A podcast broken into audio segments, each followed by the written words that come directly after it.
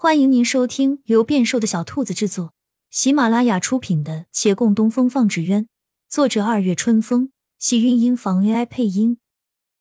欢迎订阅，期待你的点评。第一百零三集，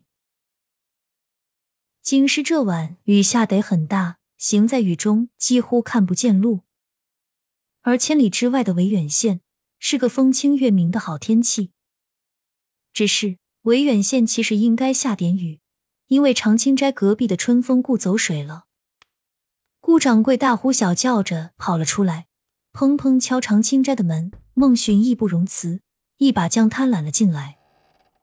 顾掌柜，您放心，你已经安全了。安全什么？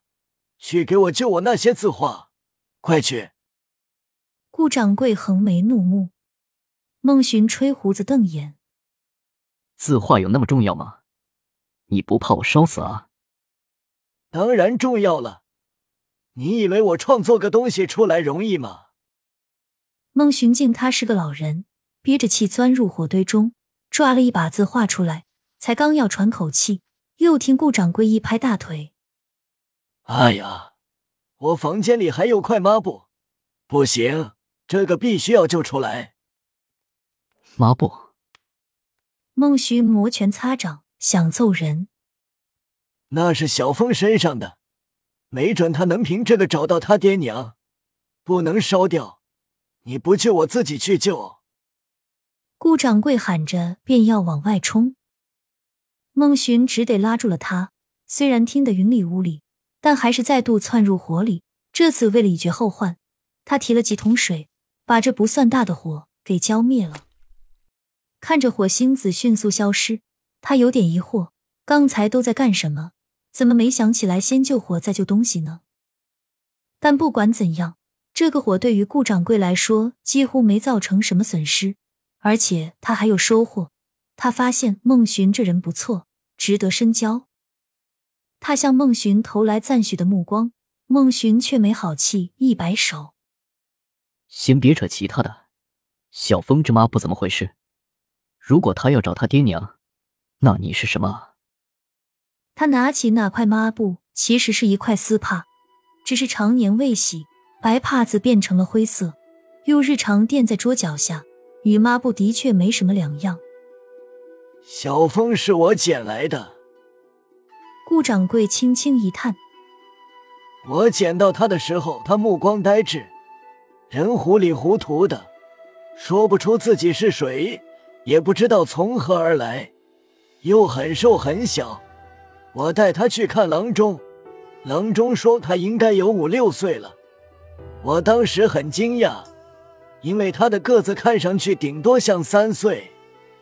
郎中说一定是长期吃不好睡不好，导致身体没有正常生长。不知道这小孩遭过多大的罪。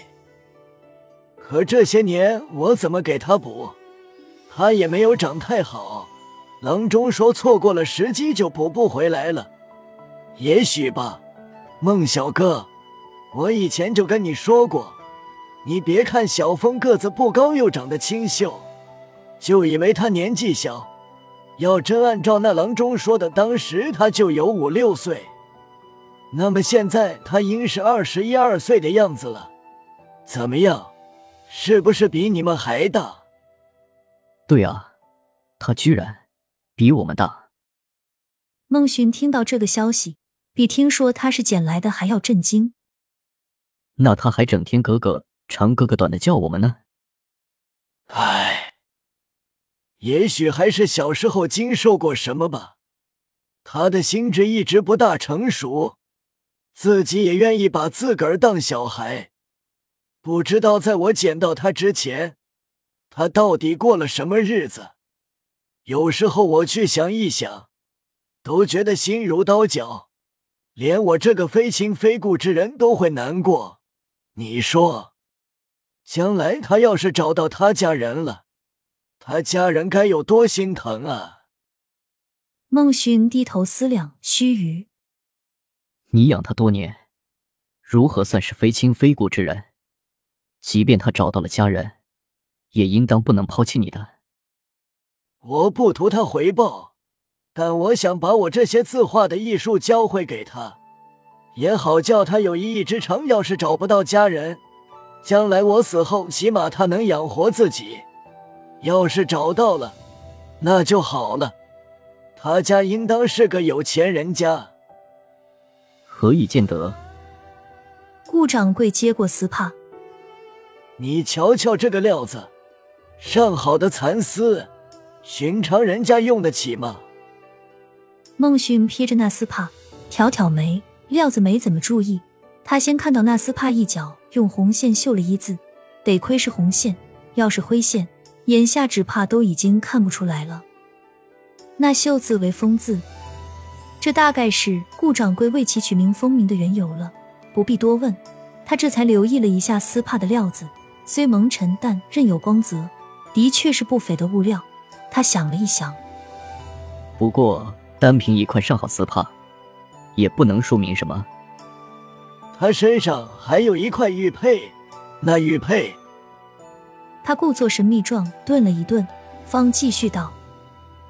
一定是价值连城的，只是世人多不识货。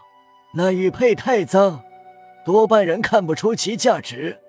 我想，也一定因为蒙了尘，他才能如同这丝帕一样，一直戴在身上，没有被人抢夺去。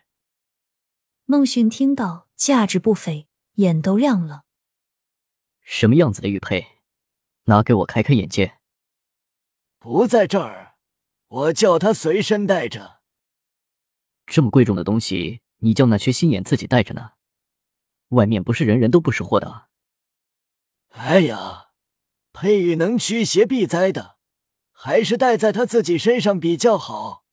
我一直都有叮嘱，叫他戴在里衣里，不许露出来的。